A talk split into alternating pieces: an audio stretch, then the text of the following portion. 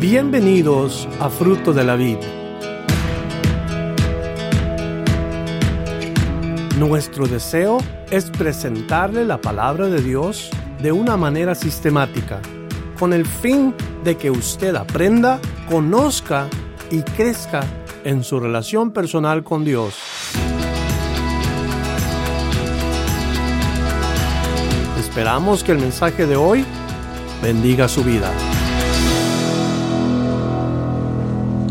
Nuevamente Juan capítulo 20, versículos 1 al versículo 10 es lo que vamos a estar eh, viendo en esta mañana, domingo 8 de septiembre del año 2019. Híjole, ¿cómo se pasan los años, verdad? Yo me acuerdo cuando tenía como unos 14 años que decía, uy, aquí que lleguemos al 2000. Y pensaba, voy a cumplir 40 años cuando lleguemos al 2000. Nací en el 60, iba a llegar a los 40 años al 2000. Porque decían que en el año 2000 se iba a acabar el mundo. Y esa era la novedad ahí en el barrio. Ah, que en el año 2000 se va a acabar el mundo. Si es que uno pensaba a los 13, 14 años, ah, pues de aquí entonces ya. Pues ya vamos en el 2020 casi. Y ya voy a cumplir 60. Y la cosa sigue. Y pasa el tiempo de boleto. ¿Todos están en San Juan capítulo 20? Qué bien. Los cuatro evangelios en sí nos hablan de lo que sucedió al tercer día que Jesús muere. Este es el evento más espectacular de todos los eventos.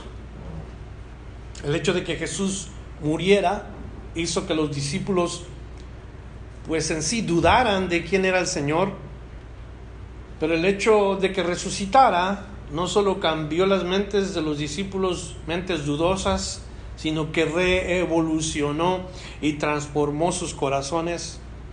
No solo los corazones de ellos, también los de nosotros en este día. La resurrección de Cristo ha revolucionado nuestro corazón. Ahí está basada nuestra fe cristiana, en la resurrección. Una fe más valiosa que cualquier tesoro en este mundo una fe más efectiva que cualquier religión que existe en este mundo. La religión no se compara a la fe cristiana. Y es por eso que el cristianismo hace la diferencia. Tu cristianismo hace la diferencia. Que Cristo resucitó hace la diferencia. Y vamos a ver lo que sucedió ese día cuando Jesús resucita. Juan capítulo 20, versículo 1. El primer día de la semana, María Magdalena fue de mañana, siendo aún oscuro al sepulcro, y vio quitada la piedra del sepulcro. Primer día de la semana, para los judíos, así es como se conocen los días, números, se nos dice en la Biblia, en Génesis capítulo 2 y el versículo 2, y acabó Dios en el día séptimo la obra que hizo y reposó el día séptimo de toda la obra que hizo.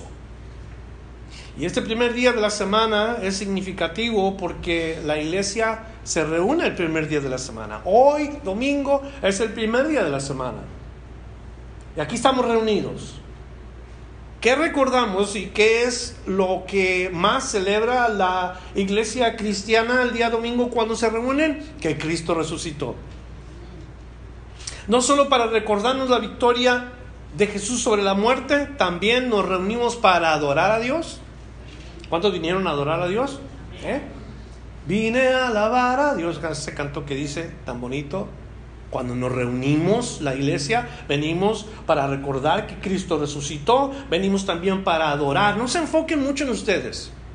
Que la iglesia no se trata de, de mí, no se trata de ti, se trata de Cristo. Se trata de venir y se trata de darle a Dios, de adorar a Dios con un corazón contrito humillado. Nos reunimos para recordar la victoria de Cristo. Nos reunimos para adorar el primer día de la semana uno de los primeros cultos en donde se reúne la iglesia se encuentra registrado en el libro de los Hechos. En Hechos capítulo 20, en el versículo 7, Se nos dice el día que se reunieron y el día que se reúne la iglesia en ese tiempo es el primer día de la semana. Y el primer día de la semana, reunidos los discípulos para partir el pan, Pablo enseñaba. Claro, no tienen enfrente de ustedes a Pablo, ni a los talones le llegó Pablo. Digo esto porque una, estamos en un lugar de planta baja. Pablo se reunió con ellos en un lugar llamado aposento alto, o sea, una casa de dos pisos. Y ahí se sentaba la gente, en, en, en ese lugar. Hubo un ingrato que se le ocurrió sentarse a la orilla en la casa y dice la palabra de Dios en estos versículos que el, el discurso se alargó hasta la medianoche. Así de que este día nos vamos a quedar, lo siento por los que hicieron planes, hasta la medianoche. Si algunos quieren ir a sentarse arriba al segundo piso, ya saben lo que pasa, porque nos dice este, estos versículos aquí que ese día cayó ese hombre y se mató. cayó hasta el suelo y Pablo fue y oró por él y el Señor le regresó a la vida. Ese es el día que se reúne la iglesia, el primer, día de la semana. El primer día de la semana van María Magdalena. ¿Quién es María Magdalena? ¿Qué es esto en realidad acerca de María Magdalena? María, muchos piensan, María Magdalena es como se llamaba esta mujer. María es su nombre, Magdalena es su apellido, pero no es así. María es su nombre, Magdalena es el lugar de origen. María, la Magdala, como quien dice, con, decir los, ¿cómo le dicen los de Mexicali? ¿Cachanillas? Uh, José el Cachanilla, o los de México, ¿cómo les dicen los de México? ¿O Puebla? ¿Cómo les dicen los de Colombia? Todos tienen un lugar de origen y de ahí nos describen, ¿verdad? El Guanatos, el, el sinaloense, ¿cómo le dicen a los de, Sinaloa? A ver, aquí hay de Sinaloa. Sí, pero les tienen un nombre. ¿Ah? Chinolas. A los de a los de León, ¿cómo les dicen, Martín? Guapos. Los panzas verdes, ¿verdad? Qué guapos ni qué guapos, los panzas verdes. O las momias. y a todo mundo le dicen de, algún lugar, le, llaman a María, la describían. Ella viene de Magdala, María Magdalena. Pero ¿por qué es que describe a María Magdalena de esta manera? Y la verdad es, lo hace porque hay muchas Marías que acompañaban al Señor Jesús. Cuando menos seis Marías andaban con Cristo estaban María Magdalena y ella le seguía con mucho agradecimiento porque el Señor la sanó de espíritus inmundos y de enfermedades. Nos dice en Lucas capítulo 8 versículo 2. Ahí aparece en esa escritura el nombre de María Magdalena, quien fue liberada de espíritus inmundos. Muy agradecida. Llena de amor, llena de, de, gratitud por el Señor. Tanto así que ella es la primera que sabe del Cristo resucitado. Dios le da el privilegio a esa mujer llena de amor y de agradecimiento de ver a Cristo resucitado. Pero también están varias otras Marías que no es tan importante que yo se las describa, pero están algunas otras. Eh, por ejemplo, está María, la madre de Jesús, que todo el mundo conocemos en la Biblia. Está, aparte de María, la madre de Jesús, está María, la hermana de Lázaro, que también creyó en el Señor. Está otra descrita como María, mujer de Cleofas. María, la madre de Juan Marcos, que se encuentra en Hechos capítulo 12, el versículo 12. Están también María, la cual el apóstol Pablo describe cuando la iglesia ha comenzado a caminar y describe a esta mujer como una mujer que ha trabajado mucho en el Señor. Romanos capítulo 16 y el versículo 6. Todas estas Marías creyeron y sirvieron en el Señor. Ahora, ¿cuántas de ustedes se llaman Marías? ¿Cuántas Marías hay aquí? Una. ¿Quién más? María, María, levanta tu mano, María. Al otro día descubrí que Gladys se llama María. y como que no le gusta el nombre María. Dice, ay no, ya está muy choteado ese nombre. Bueno, yo tengo una, unas palabras de ánimo para todas las que se llaman María. Acaba de entrar otra María, me ¿eh? Su nombre, la felicito a usted porque su nombre es un nombre bien bonito. ¿Eh? La buena noticia no es un nombre mexicano. No pensemos que, porque me llamo María, soy de nombre mexicano. No tiene nada que ver el nombre María con la nacionalidad mexicana. María es un nombre hebreo. Y María significa la elegida. ¿A poco no le gusta eso? La elegida. Pero no solamente elegida, significa la elegida por Dios. Significa excelsa. ¿Qué es algo excelso? Algo grande, ¿verdad? Algo, algo que, que se levanta. Eso es lo que significa tu nombre, María.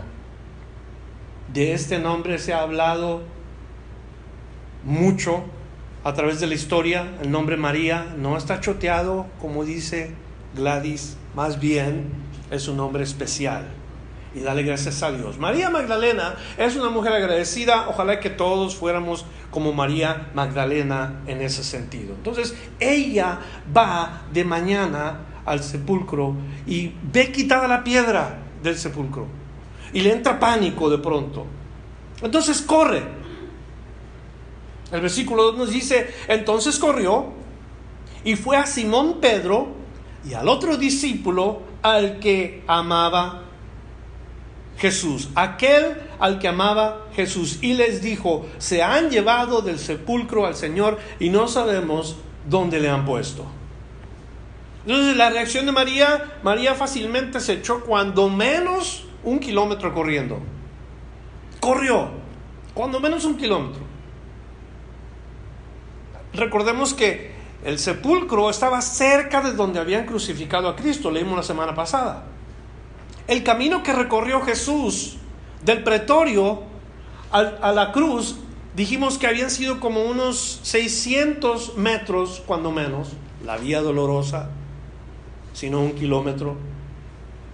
Y para que María haya ido hasta ese lugar, con toda seguridad, o un poco más retirado, o un poquito más cerca, pero cuando menos un kilómetro corrió.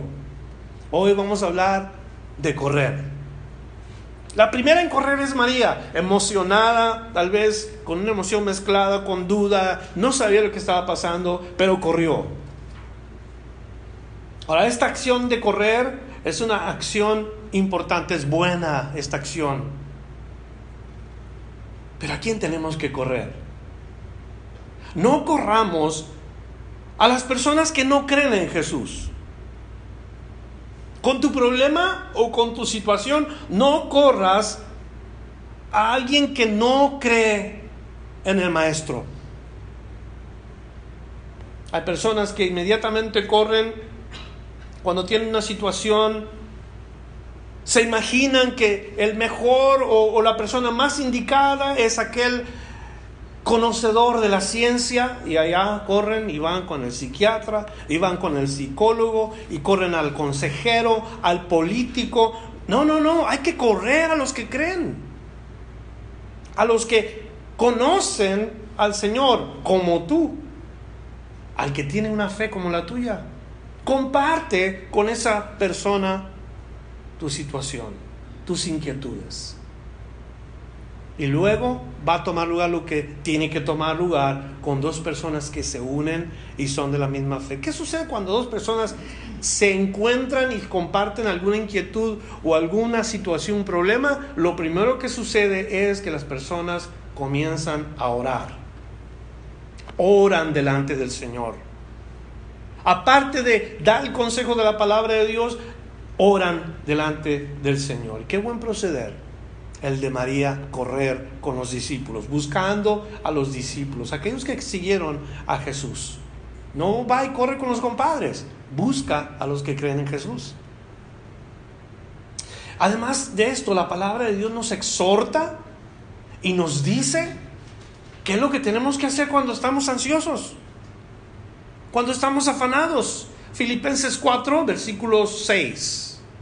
Lo hemos leído varias veces. Por nada estéis angustiados, dice la Reina Valera 1995, la palabra es angustiados, la otra versión Reina Valera de 60 es afanosos. Por nada estéis afanosos, sino sean conocidas vuestras peticiones delante de Dios en toda oración y ruego con acción de gracias. Ese debe ser nuestro proceder. Entonces María corre, está angustiada. Algo sucedió con el cuerpo del maestro, entonces ella, ella corre a las personas indicadas para compartir su inquietud. Ahora están los dos discípulos descritos, Simón Pedro y el discípulo aquel al que amaba Jesús.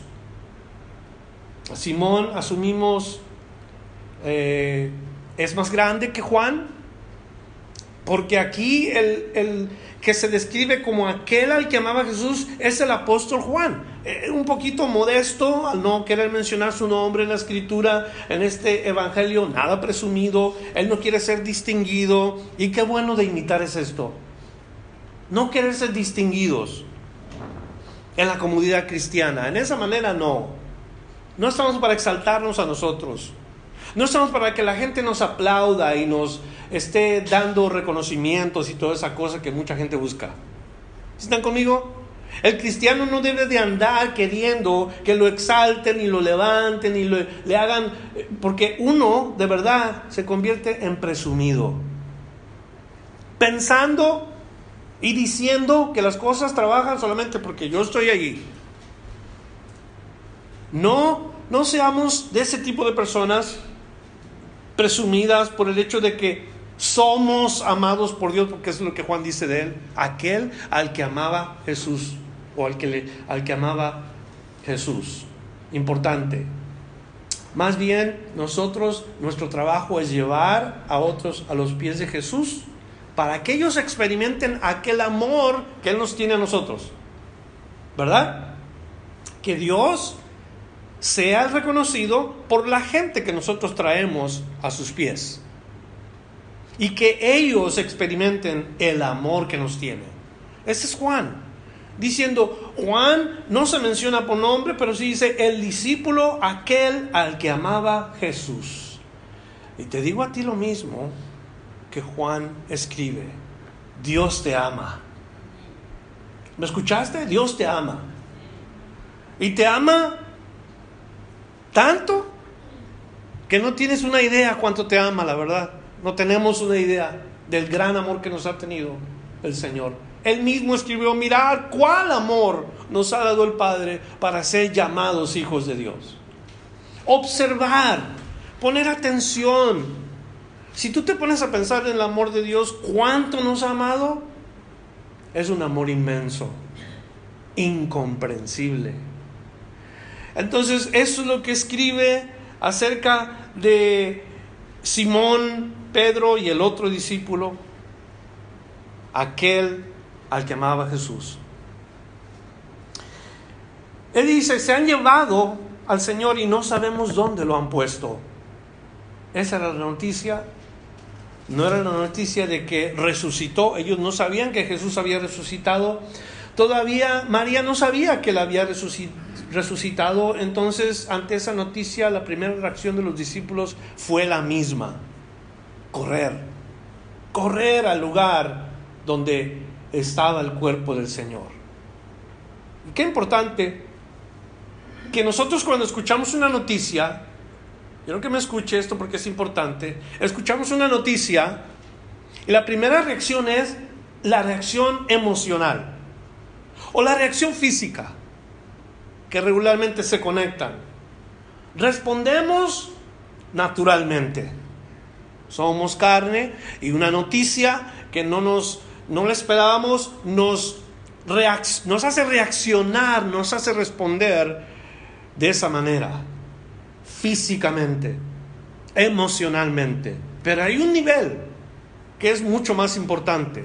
Y ese nivel es el nivel en el cual debemos de movernos todos nosotros los que creemos y seguimos a Jesús. Pasar del, del ambiente o del nivel natural al nivel espiritual. Así debemos responder todos. No correr en lo físico, sino correr en lo espiritual. Vamos a ver lo que nos dice 1 Corintios, capítulo 2, versos 14 y 15. Es como debemos nosotros de oír responder en esta manera. Nosotros, 1 Corintios, capítulo 2, versos 14 y 15, así dice.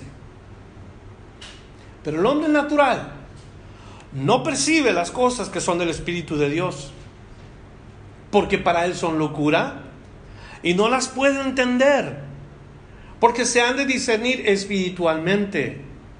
En cambio, el espiritual juzga todas las cosas, pero él no es juzgado de nadie. Si alguno de nosotros oímos una noticia que no esperábamos y nuestra carne responde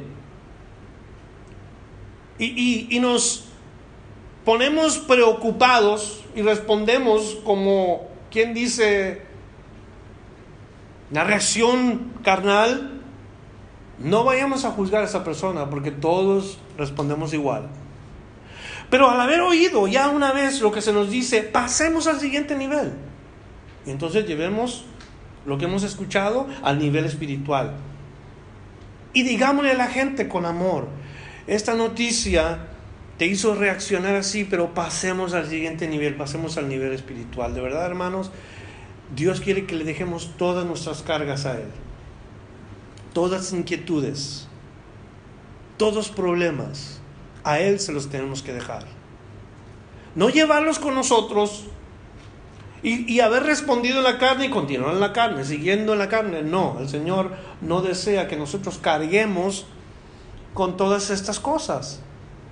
Respondamos en el nivel espiritual, Señor, no sé cómo va a funcionar todo esto, pero te dejo a ti las cosas que están tomando lugar. Ayúdame a confiar en ti.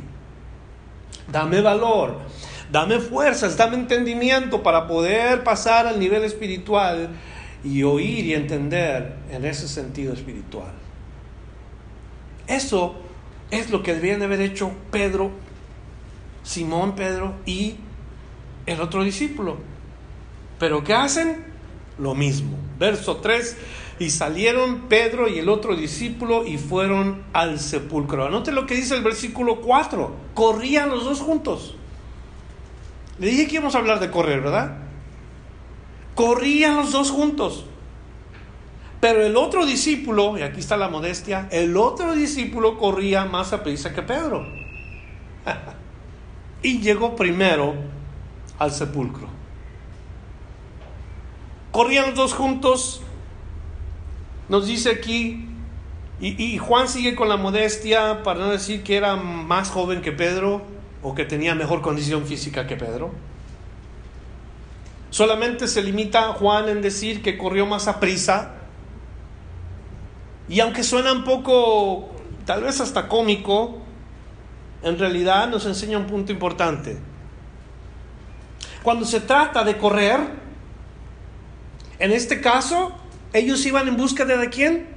Del cuerpo de Jesús. Y cuando se trata de ir en búsqueda de Dios o del Señor, tenemos que correr. Debemos de correr. Querer saber las cosas de Dios, querer entender, querer conocer. Deberíamos de querer llegar primero que los demás querer saber antes que otros. No para decir que corrimos más a prisa, como dice aquí el apóstol, corrió más a prisa, quizás la idea que era un poco más joven. No, no para eso, sino para que si recibimos primero, seamos los primeros en dar. Llegar primero no necesariamente es lo que queremos los cristianos, sino llegar. Y ojalá que todos lleguemos. Pero si hemos de llegar primero, hermano, lo que recibas, hermana, lo que tú aprendas, dáselo a otros. No te quedes con eso. Compartir aquello que hemos aprendido. A veces nos actamos y decimos, es que ya tenemos 30 años en el cristianismo. ¿Y qué ha pasado en esos 30 años como cristiano? ¿Cuántos han recibido de tu tiempo caminando con el Señor? Ya tenemos tanto tiempo como seguidores de Cristo. Y la verdad esa es la pregunta. ¿Quiénes han recibido? ¿Cuántos han recibido de lo que nosotros primero recibimos? Y esa es la carrera de la vida. El cristiano no quiere llegar primero, pero quiere llegar. ¿Están conmigo? El cristiano no quiere llegar primero, pero quiere llegar. No quiere solamente terminar, sino quiere terminar bien. El apóstol Pablo escribió algo tan importante para los que queremos llegar. Segunda Timoteo, capítulo 4, versos 6 al 8. Allí el apóstol escribe de la siguiente manera. Segunda Timoteo 4, versos 6 al 8 dice, yo ya estoy próximo a ser sacrificado. Quiere decir, estoy a punto de terminar la carrera. Escribe, el tiempo de mi partida está cercano. Y luego dice cómo es que vivió su vida. He peleado la buena batalla. Apúntelo en sus notas. He peleado la buena batalla. Uno. Dos. He acabado la carrera. Dos. He acabado la carrera. Tres. He guardado la fe. Tres cosas que el apóstol Pablo menciona en su vida como un cristiano. He peleado la buena batalla. Cuando una persona pelea, o sea, estas cosas, ha peleado quiere decir, he, peleado contra todo aquel que se me puso enfrente. He peleado contra la oposición. La acción de los cristianos tener a una persona enemiga delante de ti, no necesariamente una, una persona en la carne, sino el mundo espiritual, como estoy diciendo, movernos en el nivel espiritual. ¿Usted piensa que el apóstol Pablo tenía enemigos en la carne y que eran puros enemigos de la carne? No, el diablo venía contra el apóstol con todo lo que tenía. ¿Me entiende? El diablo siempre quiere venir con todo lo que tiene contra el que verdaderamente se consagra a Dios. Y Pablo dice, yo he peleado la buena batalla. La buena batalla se refiere a la vida como una vida buena. Y si estuviéramos en los pies, en los zapatos del apóstol, humanamente hablando, dijéramos, ¿qué vida llevó el apóstol? Perseguido en la cárcel, en problemas, en situaciones. Él mismo se describe en la palabra de Dios todo lo que vivió por amor a Cristo. Pero ¿qué dice? He peleado la buena batalla. Y luego dice, he acabado la carrera. Usted sabe, en una carrera hay obstáculos, hay lomas y hay, hay partes donde el corredor va hacia abajo. O sea, todo eso tiene que ver. Hay rocas, hay, hay piedras, hay tropiezos, hay hasta lo que no cuando hay una carrera. Pero ¿qué dice el apóstol? He acabado la carrera. Cuando dice he acabado la carrera, estoy a punto de cruzar la meta. Y en sí el corredor, ese es su objetivo cuando comienza la carrera. No importa cómo llegue, pero tiene que llegar hasta la meta. ¿Lo han visto ustedes en algunos eh, videos que se ponen a veces en, ya sea en la internet o en las noticias, cuando algún corredor se cae, tropieza, se lastima la pierna o tiene un calambre y continúa la carrera como pueda arrastrándose, a veces llega otro corredor y le ayuda y van, van los dos juntos a terminar la carrera. Eso es la idea que Pablo está poniéndonos. La carrera. He acabado la carrera. No cuando llegó, si llegó primero que los demás, sino que acabó la carrera. Porque nosotros los cristianos tenemos que llegar. No llegar primero, pero llegar. Y lo último que dice, he guardado la fe. Entonces, he peleado, he corrido y he guardado. Son tres acciones que nosotros debemos de tener de verdad como seguidores de Cristo hasta el final. No llegar primero, pero llegar. Y si llegamos primero, compartamos con la gente lo que hemos recibido. Y no se trata de terminar, sino cómo terminar. Si están conmigo? Cristianos que estamos aquí, esa es la exhortación para nosotros, utilizar esta ah, fe que tenemos para, para impulsar a otros a que entren en la carrera. La carrera de la fe. ¿Y qué es la fe? Es lo más valioso que tenemos. Lo que Cristo nos ha dado. Creer en Él. Esa es nuestra fe, más valiosa que el oro y la plata. Esa es nuestra fe cristiana. Y esos fueron Pedro y Juan. Corrieron, querían saber, querían ver, querían conocer. ¿Y sabía usted que todos ellos vivieron para Cristo? No murieron ah, por Cristo, vivieron para Cristo se expusieron a persecución y a malos tratos y todo eso, entonces los apóstoles nos dan una buena lección a nosotros de cómo terminar la carrera. Y tal vez alguno de ustedes está pensando, esta cosa del cristianismo es una cosa solamente de religión, porque yo la verdad, yo, yo lo que quiero es llegar a la cima de lo que yo, yo quiero lograr. Ahí en la cima donde yo estoy, ahí no hay nada de religión, no, esa es mi carrera, eso es lo que yo tengo que hacer. Y cuando la gente llega a su cima se da cuenta que no era lo que andaban o que deseaban, porque no les satisface. Y hay mucha gente que está de verdad preocupada de llegar a la cima. No llevan a Cristo hacia donde ellos van. Se ha quedado atrás Cristo. Cuando te digo lo mejor es continuar hasta el último día con Cristo en tu corazón. No lo dejes. No dejes que eso suceda en tu vida. Ellos todos sus días que vivieron en esta tierra vivieron para Cristo. Simón y Juan. Verso 5.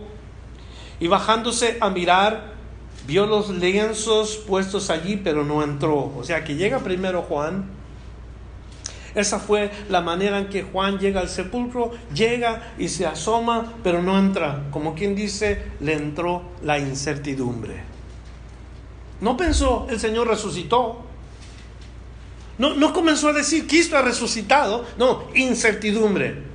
¿Qué es la incertidumbre? La incertidumbre es lo que a una persona le sucede cuando le falta la explicación de aquello que ve pero no es posible. Aquello que mira y no sabe explicarlo. Una incertidumbre, un tipo de duda. Este es Juan, que representa a muchos que han escuchado el Evangelio.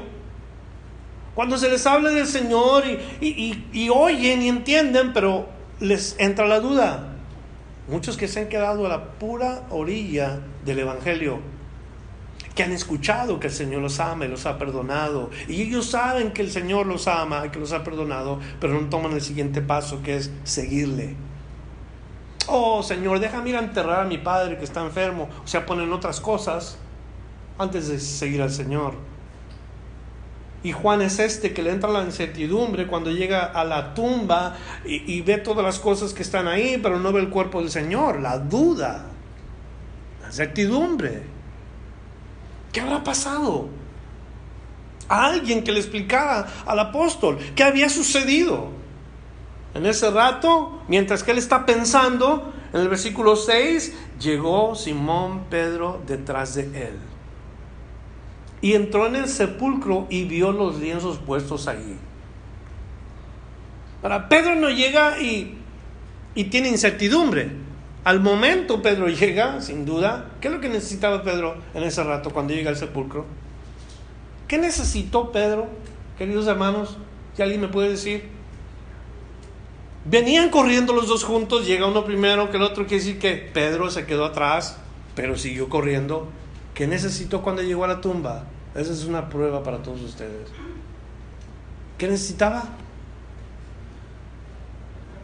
Aire.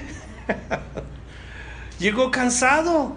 Llegó, entró a la tumba, entró al sepulcro, vio todo lo que lo mismo que vio Juan. quizás molesto porque alguien se, se atrevió a robarse el cuerpo del Señor. Y ahí con todo el cansancio y cómo se sentía, comenzó tal vez a pensar, ¿qué persona se atrevió a hacer esto? Y la incertidumbre. En la corrida de un lugar hacia otro, cuando llegan a ese lugar, que no es la meta, porque no es la meta la tumba, la tumba está vacía, comenzó la incertidumbre a tomar sus corazones. ¿Habrá algún cristiano en este lugar que tiene dudas? Estarás corriendo la carrera de la fe y todavía estás metido en la tumba pensando qué habrá pasado. ¿Habrá alguno aquí que le falta esa condición espiritual como para tener dudas? Ese fue Simón Pedro. Llenos los dos ahora necesitan que alguien les explique, eh, quizás un celo más pronunciado del apóstol Pedro, porque era una persona más ah, impulsiva. Como aquella ocasión cuando van y apresan a Cristo, Pedro saca la espada y quiere pelear. Y quizás ese celo lo, lo puso en ese en, ese, en esa reacción de molestia, de, de enojo, mezclada las cosas. Yo no sé qué estaba pensando Pedro, pero, pero ahí estaba, como Juan lleno de incertidumbre. Y si hay algo que el Señor quiere que nosotros nos desechemos de nosotros es la duda. Hermanos, iglesia, fruto de la Biblia, les pregunto, ¿de verdad creen en el Señor? 100% ustedes dependen del nombre bendito de Cristo Jesús. Que no nos pase lo que le pasó a estos dos. Porque ni tú ni yo vimos a Jesús resucitado. Pero Cristo dijo, bienaventurados los que sin verme creyeran. Eso se lo dijo uno de los discípulos, que cuando Jesús apareció la primera vez, él no estaba, y dice, ah, yo no voy a creer en Jesús hasta que no ponga mis manos y mis dedos en, sus, en los huecos de su mano y mi mano en el costado. El día que se le aparece Jesús le dice, no seas incrédulo, sino creyente. Y le dice, bienaventurados todos los que sin verme creyeren. Por eso te digo a ti, aunque no hayas visto a Cristo, el testimonio de la Escritura nos dice a nosotros bien claro que tercer día resucitó el Señor Jesús. Y esa es la fe que el Señor espera ver en nosotros, creer su palabra. No ver y creer, sino creer la palabra, que es el testimonio de Dios. Entonces entran Pedro y Juan, los dos entran, los dos miran, se les llena el corazón de incertidumbre. El versículo 7 nos dice, y el sudario que había estado sobre la cabeza de Jesús, no puesto con los lienzos, sino enrollado en un lugar aparte, entonces entró también el otro discípulo que había venido primero al sepulcro y vio y creyó. Vio y creyó. ¿Qué creyó? Que Cristo había resucitado, otra vez les digo, esta no es la resurrección, ni el anuncio de la resurrección. Esto es lo que pasa el primer día de la semana con los primeros, las primeras tres o cuatro personas que ven.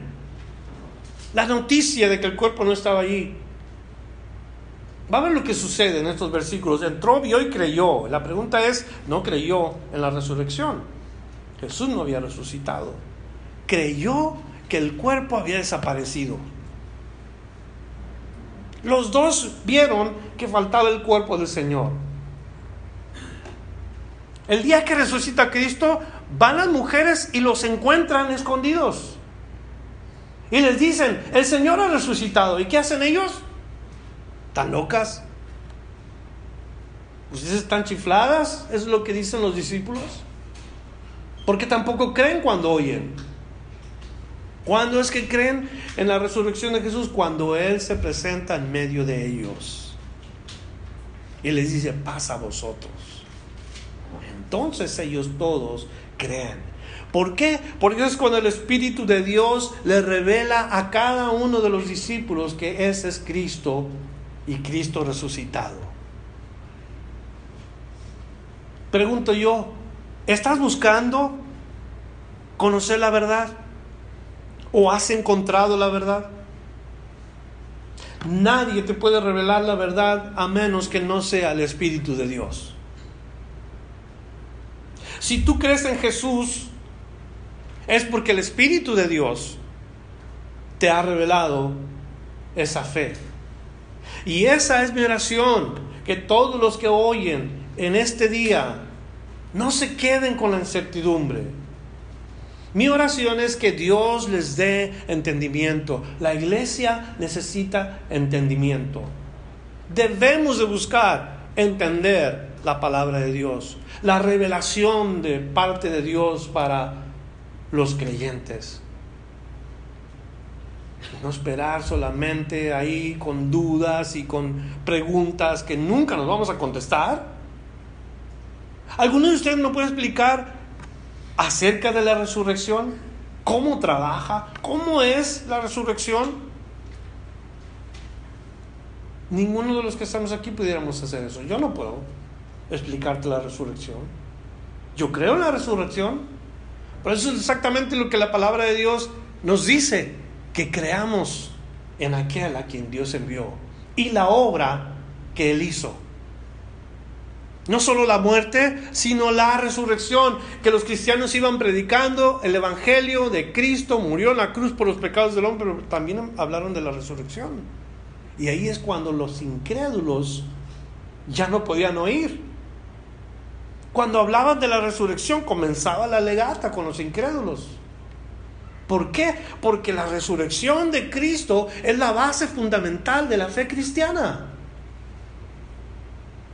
No es este edificio, no es el, el, tiempo que tengamos aquí, es la resurrección de Cristo. Sin la resurrección de Cristo no hay fe. Esto es la palabra de Dios que nos dice, sin Cristo haber resucitado, la fe cristiana no existe. Es vano lo que nosotros hemos creído. Estamos en nuestros pecados todavía. Pero gloria a Dios, porque Cristo resucitó. ¿Cuántos dicen amén? Eh?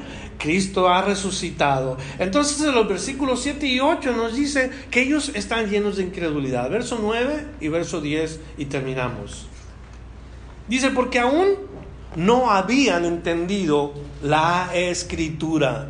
Particularmente la escritura, no las escrituras, sino la escritura aún no habían entendido la escritura, que era necesario que Él resucitase de, los muertos, y volvieron los discípulos a los suyos. Ahora, no habían entendido la escritura.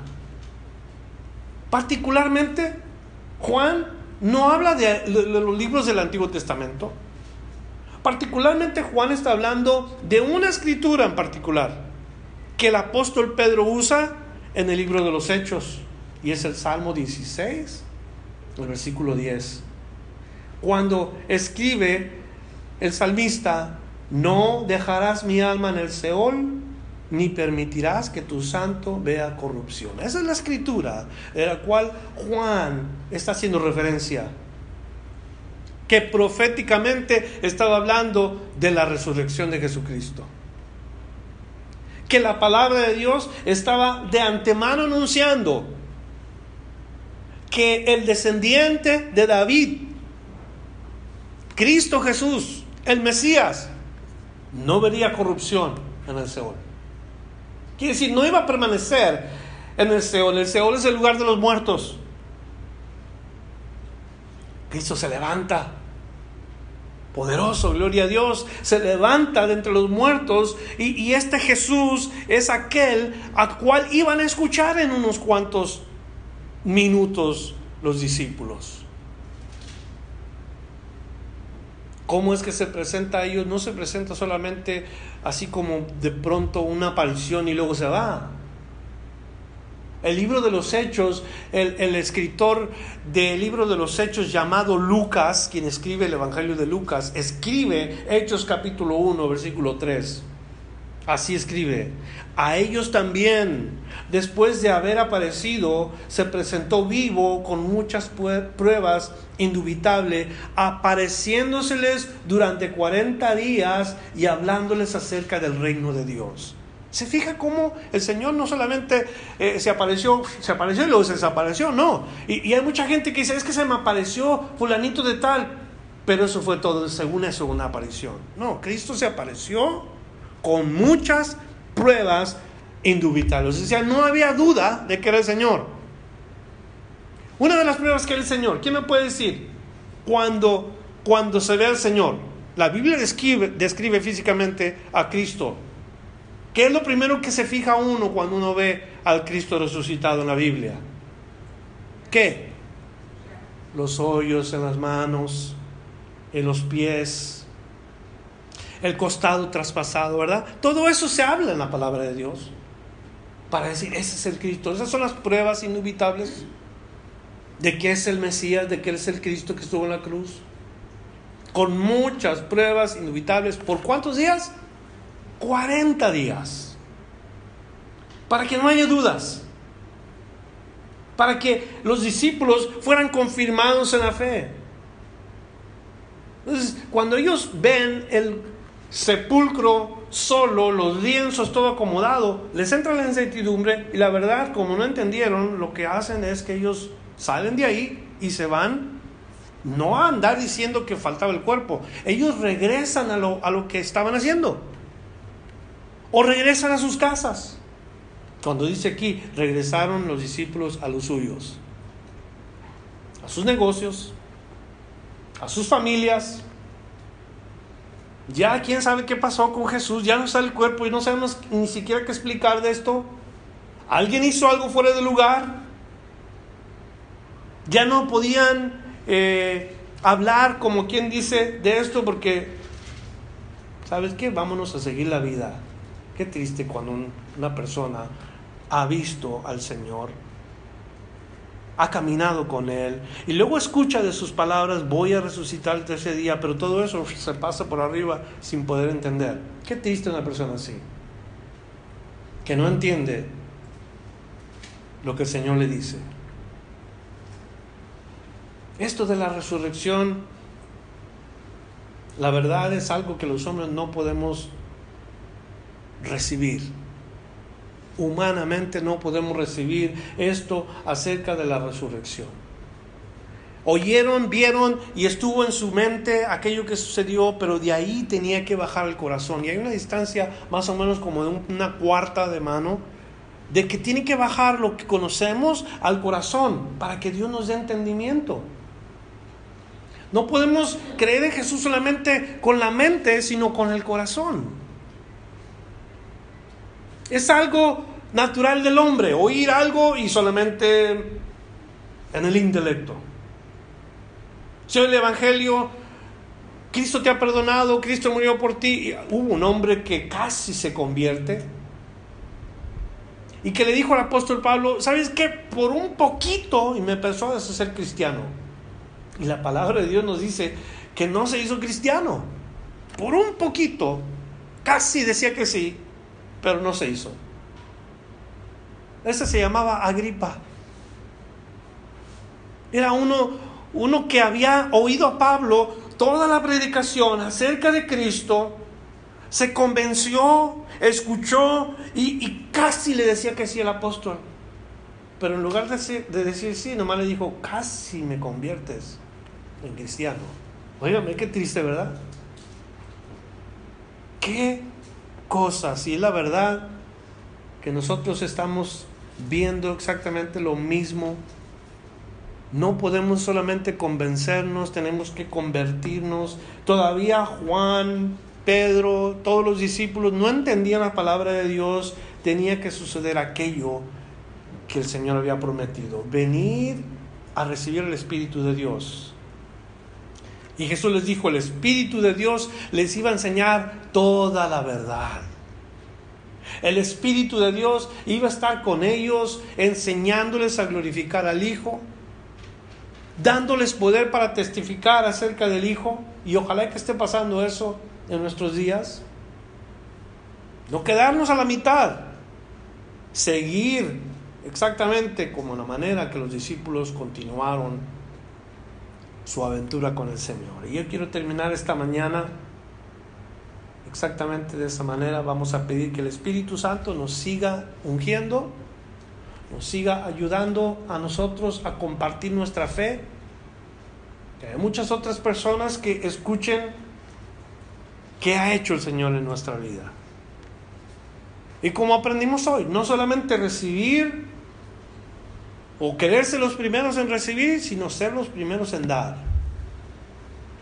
Las tres cosas que aprendimos hoy acerca de correr y correr a los que son creyentes, correr y compartir. Correr, pero correr juntos. Y cuando hemos llegado al lugar, entonces esperar que Dios nos dé el entendimiento y llegar hasta el final como el apóstol Pablo ha terminado la carrera, he guardado la fe, he peleado la buena batalla. Quiero orar esta mañana, el Señor Dios nos ayude a cada uno de nosotros en nuestro caminar.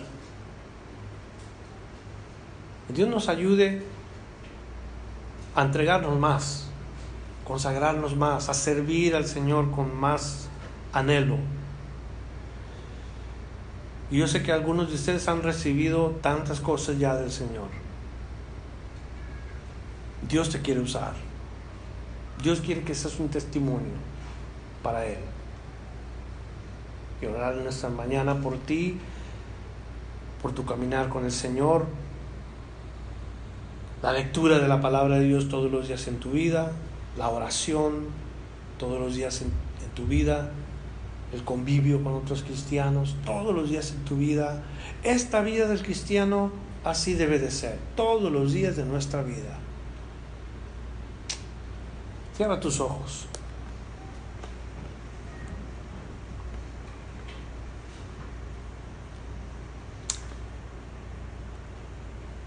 En una ocasión, aquí afuera de este edificio, reté a un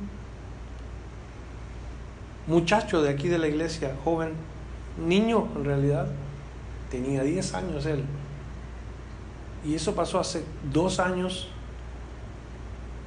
cuando le dije, a ver quién llega más pronto a, a tirar la basura. Cuando yo quise correr, di dos o tres pasos y caí al suelo. Y te comparto esto para que lo medites. ¿Cómo está tu condición espiritual?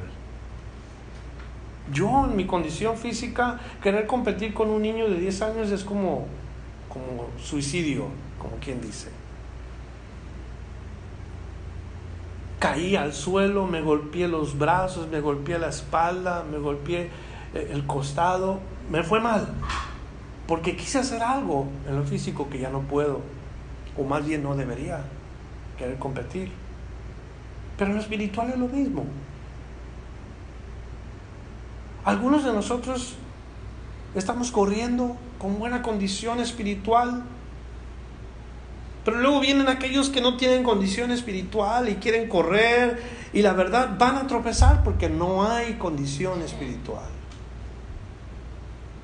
Pero ánimo, porque el Señor a todos nos quiere levantar y a todos nos quiere dar fuerzas. Y ojalá que si caemos no nos quedemos ahí tirados, más bien que nos levantemos y como podamos terminar la carrera que el Señor nos ha llamado a terminar. Y en esta mañana, a fruto de la vid, Señor, y a cualquier otra congregación, en donde sabemos hay diferentes niveles de madurez espiritual o de edades espirituales, algunos que apenas comienzan, otros que ya tienen tiempo. Señor, sea como sea la lección de hoy, la enseñanza de hoy, que lleguemos hasta el final y que terminemos, pero que terminemos bien. Que nuestros hijos o nuestros nietos pueden ver nuestro ejemplo de consagración, de amor, de entrega para ti. Nuestros seres queridos y todos los que nos miran puedan ver a un cristiano, a una cristiana consagrada. Yo te ruego que unjas con tu espíritu nuestra vida, nos llenes más y más de Cristo, más y más de su poder, más y más de su amor, para que el mundo pueda ver que tú eras real. Juntos te lo pedimos. En el nombre de Jesús. Amén. Yo quiero más y más de Cristo. Yo quiero más de su poder. Yo quiero más de su presencia. Yo quiero más y más de Él. Vamos a cantarla juntos. Yo quiero más y más de Cristo. Yo quiero más de su poder. Yo quiero más de su presencia. Yo quiero más y más de Él. Yo quiero más de su presencia. Yo quiero más y más de Él. Gracias por escuchar la enseñanza de hoy. Visítenos en frutodelavid.com para escuchar más mensajes, para obtener las notas del estudio y para comunicarse con nosotros. Que Dios le bendiga abundantemente.